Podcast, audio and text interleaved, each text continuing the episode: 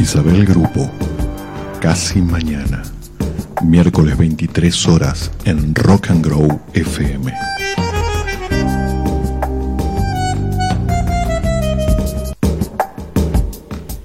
Buenas noches. Una vez más, esto es casi mañana. El tema de hoy lo disparó una obra del Museo Nacional de Bellas Artes, El despertar de la criada, título original Le Lever de la Bonne, que Eduardo Sibori pintó en París en 1887. Hoy no son muy frecuentes las expresiones de desnudo que no tengan una imagen hipersexualizada del cuerpo. Generalmente no se ve hoy en el arte la idea del cuerpo desnudo como una invitación a la contemplación y a la comunicación por fuera de lo erótico pornográfico. Sibori, como fue estudiar y formarse en Europa, que era lo que alguien que aspiraba al prestigio de esa época debía ser, tenía una voz autorizada. Él presentó esta obra en el Salón de París. También esto le da una garantía de artista de renombre y también porque pintaba como se supone que pinte un artista naturalista de la época. ¿Qué pasa si alguien con voz autorizada que elige darle espacio, visibilidad a un sector social que estaba en las sombras? Los desnudos de la época eran de las señoras bien, desnudos idealizados. No eran ni tan naturalistas ni de cuerpos de mujeres trabajadoras la clase trabajadora no se la pintaba desnuda, se la debía representar vestida. Esta obra generó adeptos y detractores. En París un poco de controversia tuvo, pero no llegó al escándalo, porque el gesto vanguardista, que era el cambio de sujeto elegido para la pintura, fue típico de Courbet, que era referente de la época, y pintaba de un modo realista, naturalista, cuerpos de gente pobre. En Sibori, el revuelo no fue tanto por su elección de pintar un desnudo femenino de un modo no idealizado, sino porque ese desnudo fuera el desnudo de una mujer trabajadora. Se dijo que era horrible, pornográfico. El desnudo de la criada, enunciado como criada en el título de la obra además, inhabilitaba la posibilidad moralizadora si se le interpretaba como una prostituta. En cambio, su pintura desnuda a una mujer trabajadora, una mujer que no es el deber ser del intento de generar una cultura nacionalista argentina de la época. El desnudo de Sibori es fuerte porque es el desnudo de la pobreza.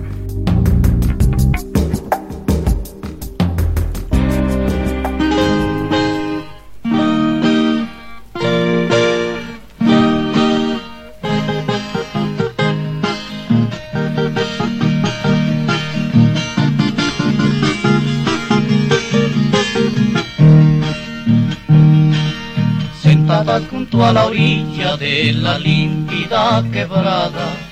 Ya terminan la jornada porque la ropa les brilla. Son las pobres lavanderas que lavan del mundo a solas. Los pecados que las olas se extienden por la ribera. Sentadas junto a la orilla de la límpida quebrada. Ya terminan la jornada porque la ropa les brilla. Son las pobres lavanderas que lavan del mundo a solas. Los pecados que las olas se extienden por la ribera. Cha, chi, chi, cha, va la tarde repitiendo, el agua sigue corriendo, el agua sigue corriendo y el jabón no lava más. Cha, chi, chi, ya va la tarde repitiendo, el agua sigue corriendo, el agua sigue corriendo y el jabón no lava más.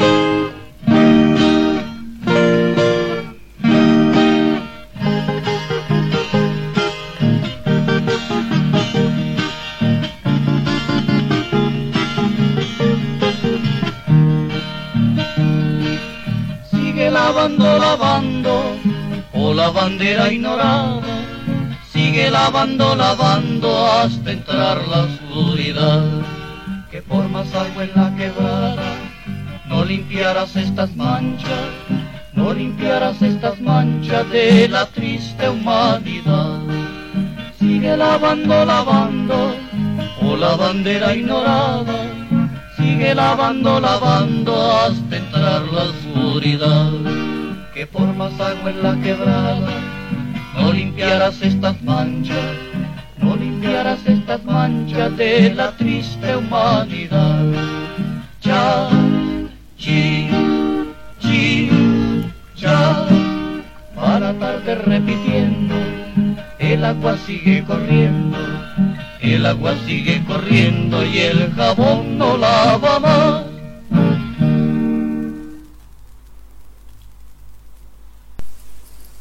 Lupe, es tardísimo, le dice la señora. Ella querría explicarle otra vez, como a todas las patronas, que Lupita es un hombre real, legal, que no es una forma cariñosa de Lupe, que no es necesario que la quiera ni que le tenga confianza para usarlo, y que Lupe no tiene nada que ver con ella. Pero no la corrige, solo se disculpa por la tardanza. El tren se frenó en Bécar, se debe haber tirado a alguien. Miente. La patrona no la escucha porque ya está hablando por teléfono. Sí, mira, por fin llegó la muchacha, recorran las instalaciones que yo voy y me encargo. Grita para ganarles en volumen a las bebas que siguen llorando corta y la salsa las dos a la vez. ¿Ya comieron? ¿Serán cólicos? Lupita hace que sí con la cabeza. Se desinfecta las manos con alcohol en gel, ley de la casa, y se acerca para cargar a alguna. Piensa en su hija con fiebre en la casa de la comadre y en lo que le costó dejarla. Le dan ganas de decirle a la patrona que no se aflija, que van a estar bien, pero la mira y no, ella no tiene ningún gesto de tristeza en la cara. No me lo vuelvas a hacer, que me complicase el día le dice, y sigue con una perorata que Lupita no puede retener, porque se distrae con esa boca que la reta, le descubre unos dientes chiquitos de perro pequinés que no le había notado antes. Y qué flaca que está la señora para haber parido hace tres meses. Lupita mete la panza adentro, por si la otra también la estuviera midiendo. La patrona besa a sus hijas y se va, pero su perfume queda tan impregnado en el aire que todavía parece que está ahí, que en cualquier momento va a quejarse por algo. Recién, cuando Lupita deja de olerla, puede trabajar enérgica, sin ese temor paso a paso de qué pensaría la patrona si la viera.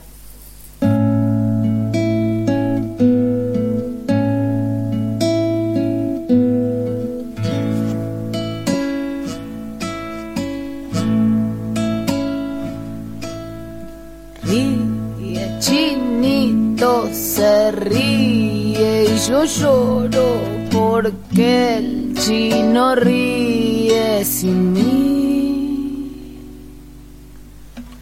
Ríe en la noche y achina los ojos morochos más lindos que vi.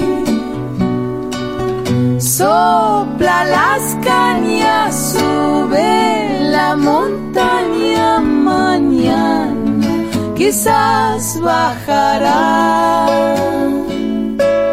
Se hace de día, el sol lo encandila, los vientos descansan, el chino se amansa y se ríe, chinito se ríe, yo lloro porque chino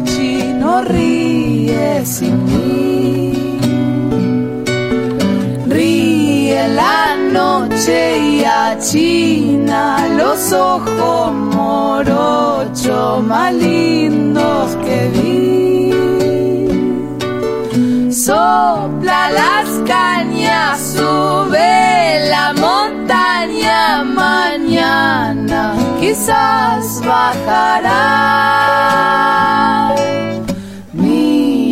La luna, y se acuna, que es larga la noche y es claro el camino.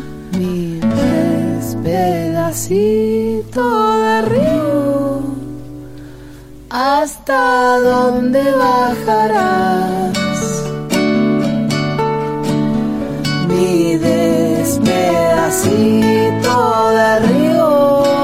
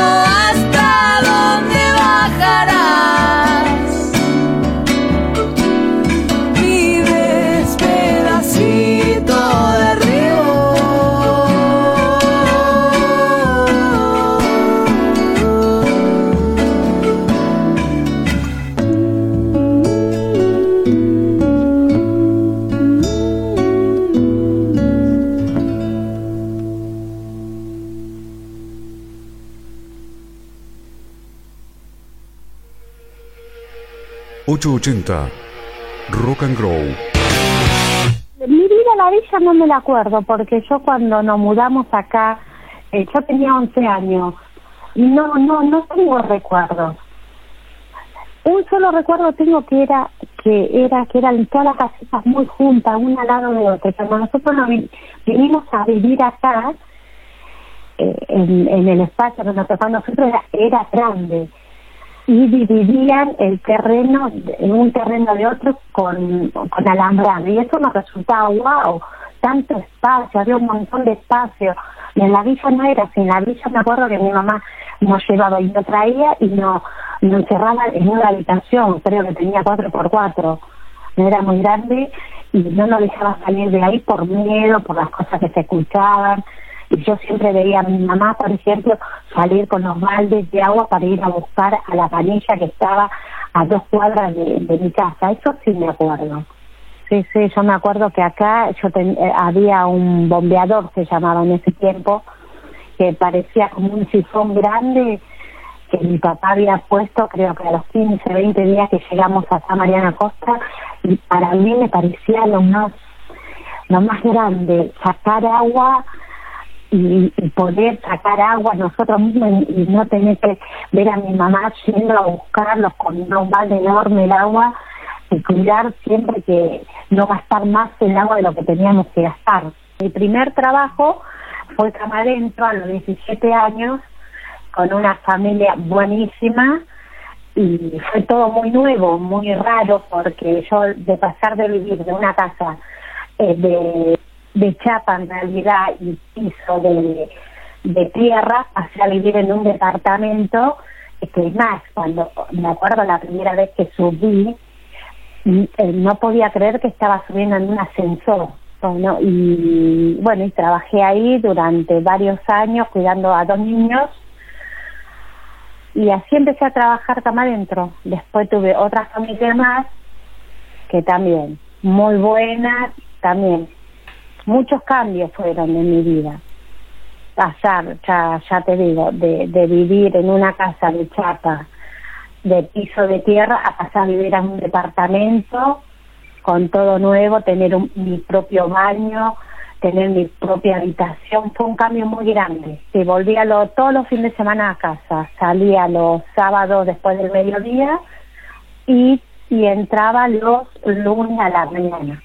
Y todo mi sueldo siempre fue para ayudar a, a mis padres.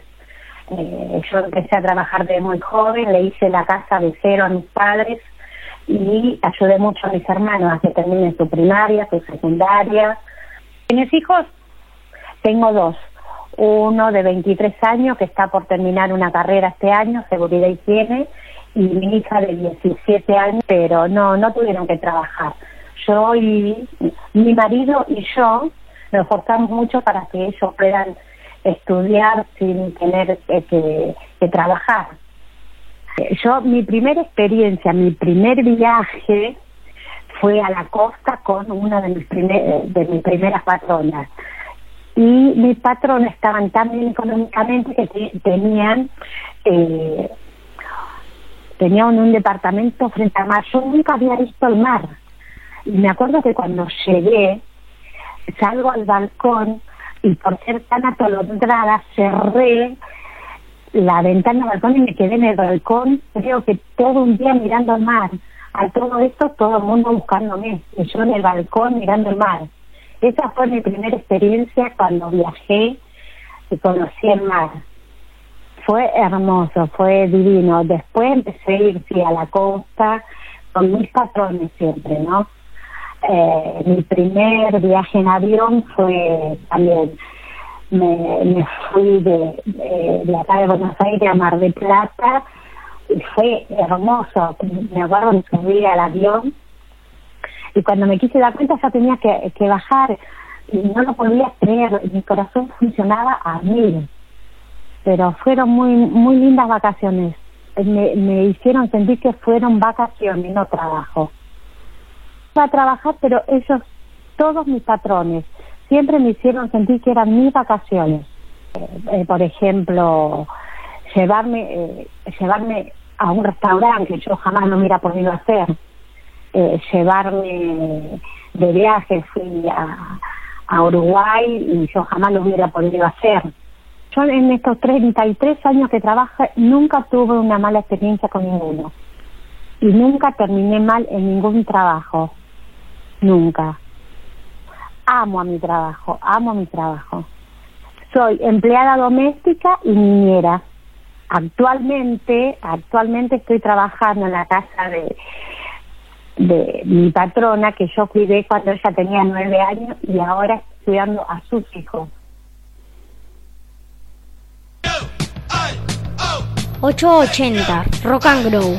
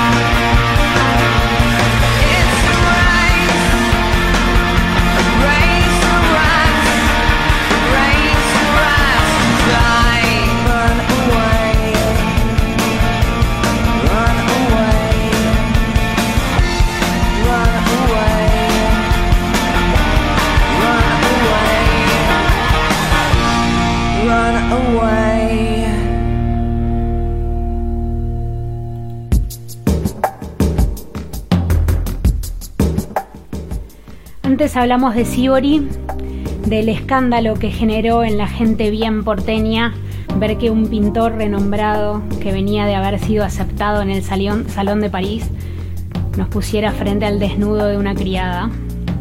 Buenos Aires era entonces la juxtaposición de por un lado la idealización intelectual europea y a la vez era terreno de un crisol de inmigrantes europeos no necesariamente instruidos o intelectuales. El clasismo estaba instalado y la gente que se sentía parte de la sociedad acomodada no quería mezclarse, identificarse, ni tampoco ser espectadores de obras de arte que pusieran el foco en las clases trabajadoras. El clasismo es la identificación y sensación de pertenencia de un individuo a una clase social y obra en consecuencia para beneficiar los intereses de quienes son de su misma clase y en perjuicio de quienes no pertenecen a ella.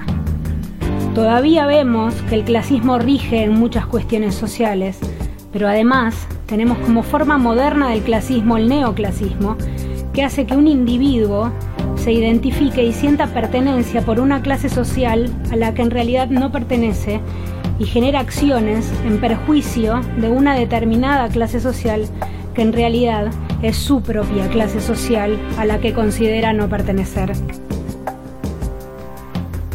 ¿No tenemos supernaturalizado el juicio y prejuicio a las clases sociales y los recursos económicos? ¿Escuchaste alguna vez juzgar una selfie de redes sociales porque se viera de fondo una pared sin revocar? ¿Te sentiste juzgado por algo así alguna vez?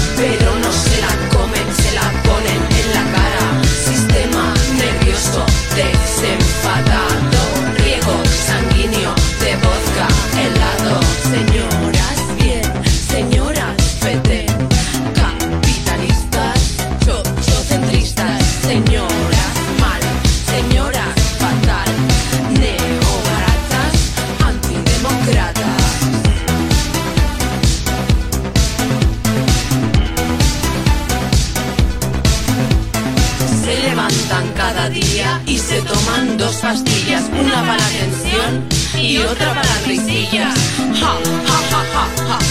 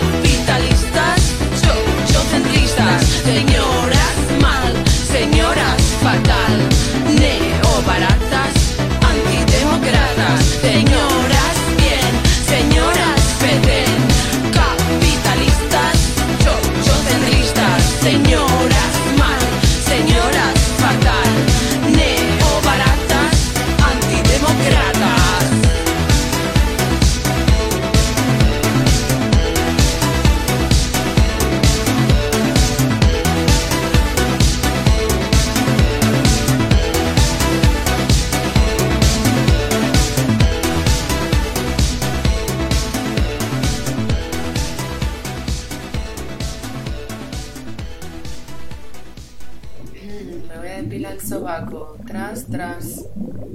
Pues yo aquí con mi gato acuático, que es lo más. Mira qué bonito, ¿eh? Venga, ¡viva el electrodicaste! ¡Viva! ¡Cling! Son las 11 y 28 minutos. nunca fueron cerca. Siempre mi trabajo fue eh, de provincia a Capital Federal, casi dos horas de viaje. Y en esa hora, en esas dos horas de viaje siempre, eh, bueno, cuando yo recién empiezo, que eso es lo que siempre me gustó, había un trencito que venía de, de lobos terminaba en Merlo y ahí venían siempre el mismo grupo de mujeres, el mismo grupo de gente, ¿no?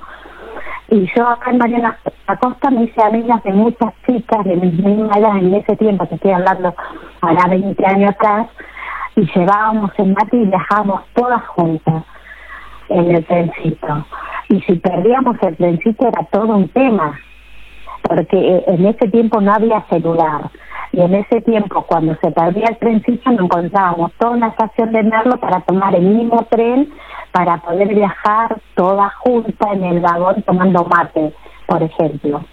Eso, eh, eso creo que es algo que extraño, porque bueno, van pasando los años y, hay gente que dejaron de trabajar, gente que fallecieron, eh, por ejemplo, no muy lejos, en el accidente de, de 11 fallecieron dos personas que viajaban todos los días con, con nosotras, que éramos un grupo de casi 10 chicas, que, 10 mujeres que viajábamos.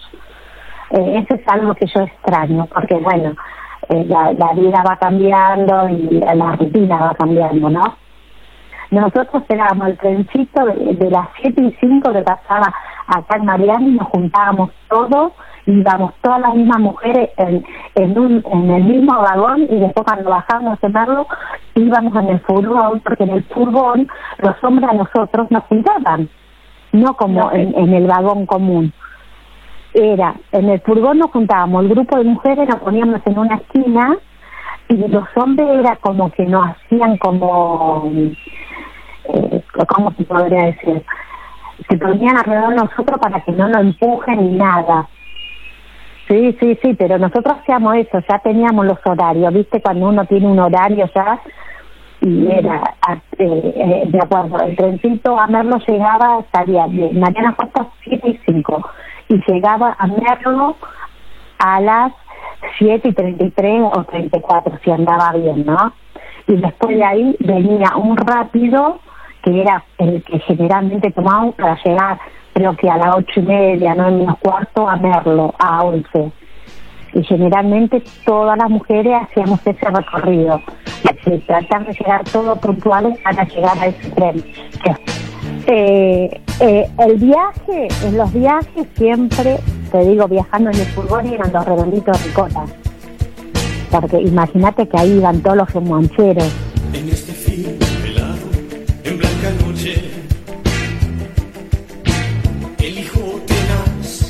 de tu enemigo,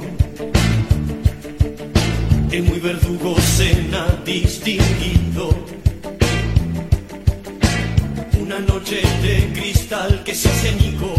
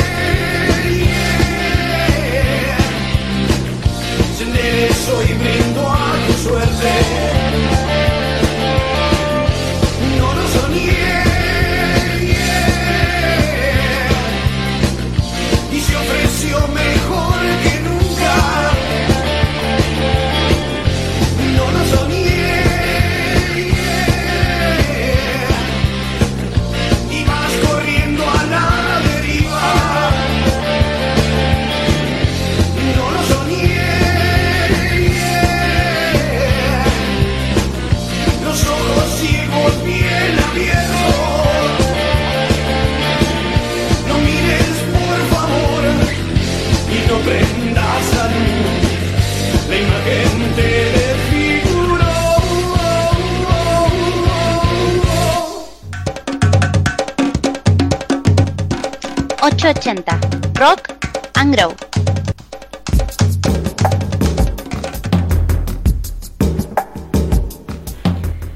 Ese fue el testimonio de Ana. Y ya que dijo que en el furgón viajaban los, eh, los fumancheros ricoteros, escuchamos a Jijiji de los Redondos, dedicado a Ana y a todos los fumancheros de la Rock and Grow, primer radio canábica de Latinoamérica. Ana hablaba de la cultura del viaje, algo tan típico de la vida urbana, sobre todo de una ciudad grande como Buenos Aires, que está casi todo lejos y centrado en Capital Federal. Y mucha gente, independientemente de su cargo, posición económica, clase social, tiene que someterse a diario a mucho tiempo para trasladarse de un lugar a otro para poder cumplir con sus actividades diarias. Ana contaba de ese pequeño folclore que crearon con sus compañeras del tren al compartir tanto tiempo de viaje cada día para ir a trabajar. ¿Vos tenés algún pequeño folclore cotidiano? ¿Tenés anécdotas de viaje yendo a trabajar o a estudiar? Esas pequeñas historias que surgen cuando la rutina se repite a la misma hora. ¿Cuántos libros se habrán leído en viajes? ¿Cuánto tiempo se habrá ido en viajes? ¿En qué empleas tu tiempo de viaje yendo a tu empleo, valga la redundancia? Gran cantidad de nuestro tiempo de vida es el tiempo de trabajo. ¿Te pasó que tu vida cotidiana y tu trabajo no se parecieran? ¿Que hubiese diferencias de comodidad, de gustos o de objetivos?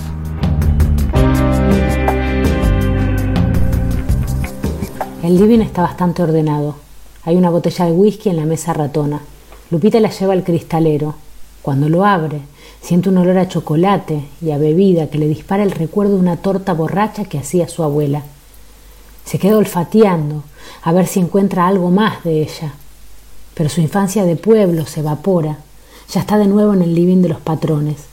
Pasa limpia muebles en aerosol por las repisas de madera y por la mesa grande que hace rato que no usan. Abre la cortina. El sol del este la encandila. Apenas se acostumbra a la luz. Puede ver el río marrón en el horizonte, las grúas del puerto y más acá, la villa donde está su casa. Le sorprende el silencio. Solo se escuchan de tanto en tanto el ruido del ascensor, el agua del inodoro que corre en algún otro departamento y el viento que aúlla en los burletes. Desde acá la villa es silenciosa. No suenan los ladridos de los perros, ni la cumbia, ni los martillazos que construyen un cuarto más, ni las discusiones, ni las explosiones de risa de la comadre frente a la tele, ni el escape libre de un auto, ni las sirenas, ni el llanto de los pibes, ni el timbre de una bicicleta. Acá las paredes, las alfombras, las cortinas y la altura absorben todos los ruidos y la villa no es más que una mancha muda de colores estridentes. Lupita piensa en su hija con fiebre y le da culpa verse en mangas cortas y descalza. Se sacó los zapatos para no marcar con sus huellas el piso de parquet y ya que está, Siente en los pies la tibieza de la losa radiante. Ojalá la comadre haya prendido un rato la estufa.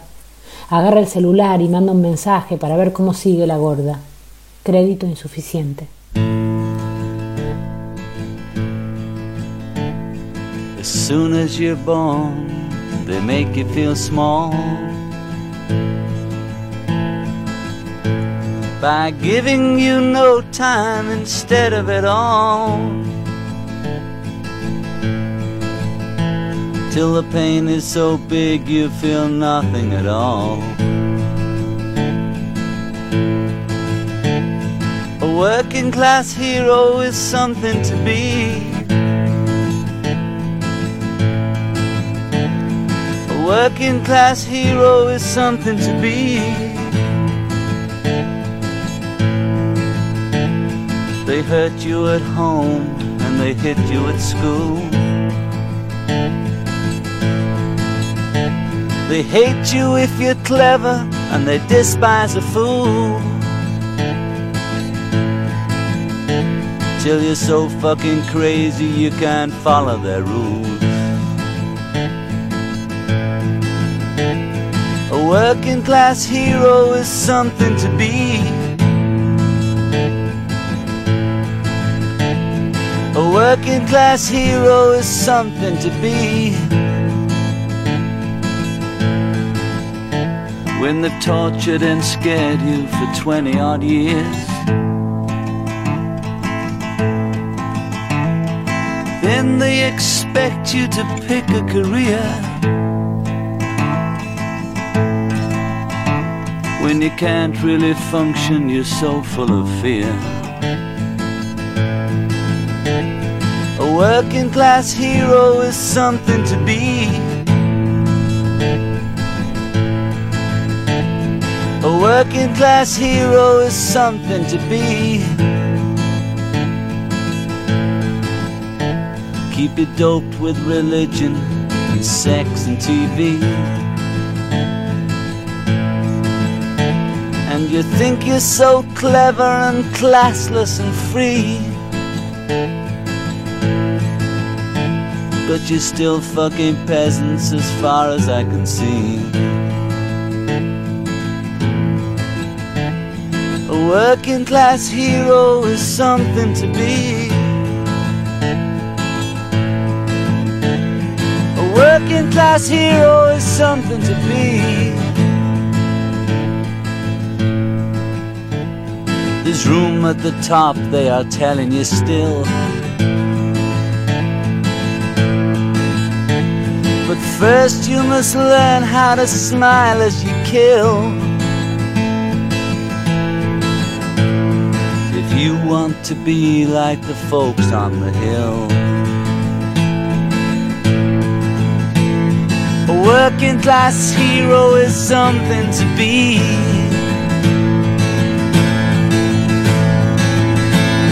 A working class hero is something to be.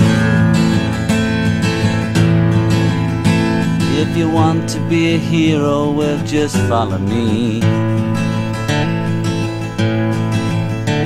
If you want to be a hero, well, just follow me.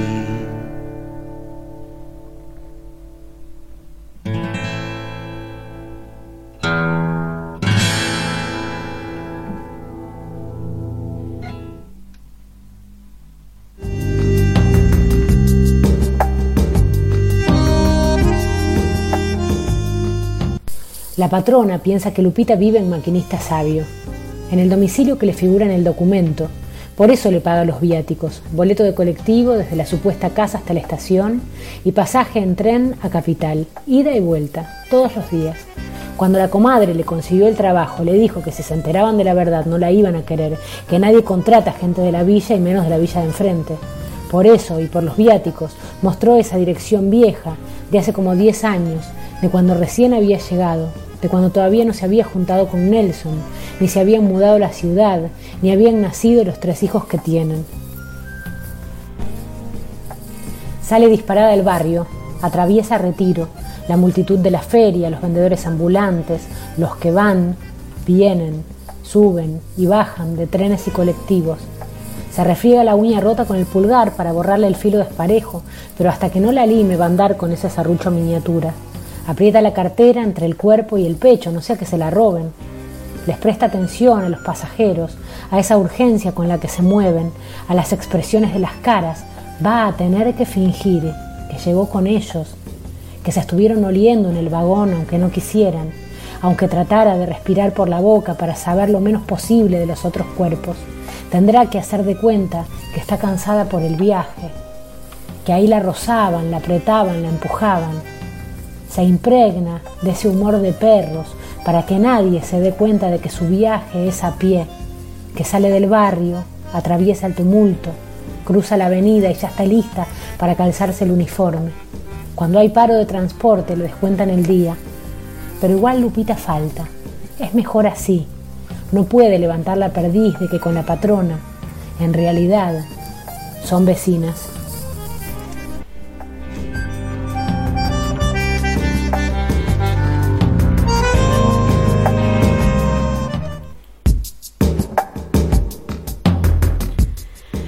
Bueno, durante el programa escuchamos fragmentos del cuento Relación de Dependencia de Silvina Grupo, quien es la que lo leyó. Y aunque la voz se parezca un poco, aclaro, no soy yo, es mi hermana. Creo que es una de las frases que más dije en mi vida, no soy yo, es mi hermana. Es un cuento que fue publicado en Sombras Terribles, Apología de la Negrada. Y nuestra participación fue un proyecto colectivo entre nosotras, a raíz de una foto que hice que se llamó Con vista al río. La puse en el Instagram del programa, arroba casi mañana, y se veía el río desde un edificio de Suipacha y Arroyo, a la vez que antes del río se veía la villa de Retiro. Creo que el tema acá se trata de ver un poco más allá de los prejuicios, poder ver que hay otra realidad antes de la vista acomodada que tengamos desde nuestra propia realidad. Es notable como alguien que creció sin las condiciones básicas cubiertas pudo, con esfuerzo y sacrificio, abrirse un camino para acceder a una vida mejor, para poder darle a los hijos y a los padres una realidad más digna y próspera, y en el caso de los hijos sobre todo, darles acceso al estudio y a no tener que trabajar para subsistir mientras tanto. Hay un gran mérito ahí. De todos modos, y hablando de mérito, quiero pensar que por más mérito que haya, las posibilidades no son las mismas para alguien que tiene que caminar dos cuadras con baldes en búsqueda de agua que cuando tenemos los servicios y bienes de primera necesidad cubiertos. Si medimos el mérito, debemos también medir el punto de partida, cuáles son las posibilidades de origen para hacer que ese mérito pueda sembrar una semilla fértil que algún día dé frutos. Le agradezco a Ana González por su testimonio tan emotivo, sincero y hermoso. Gracias Ana, de corazón por toda tu dedicación siempre. Y también quiero agradecerles a quienes resignaron momentos de su vida, de su familia, de su persona, para que yo pudiera crecer con cariño y contención, para que mi hermosa mamá se pudiera ir tranquila a trabajar y hacerse cargo de su vida cotidiana y tres hijos. Gracias, Elisa Carrizo, Rosalía Olivera, Ramona Sadlier también. Tan importantes ustedes para mi vida y la vida de mi familia.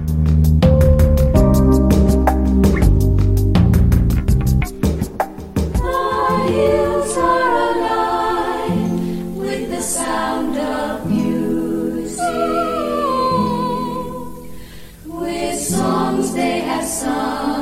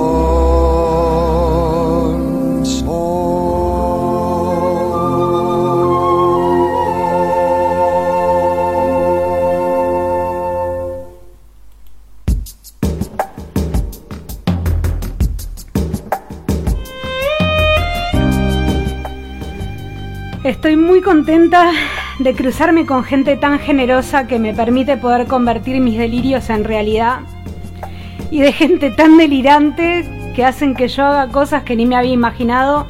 Fernando Saicha, estoy hablando de vos.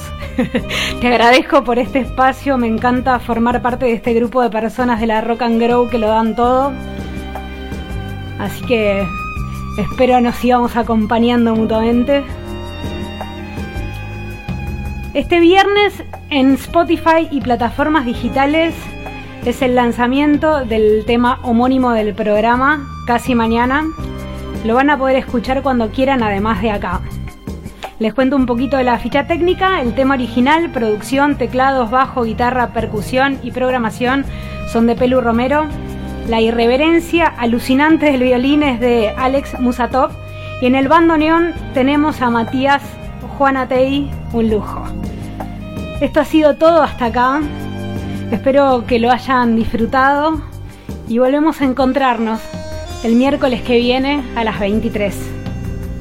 Buenas noches.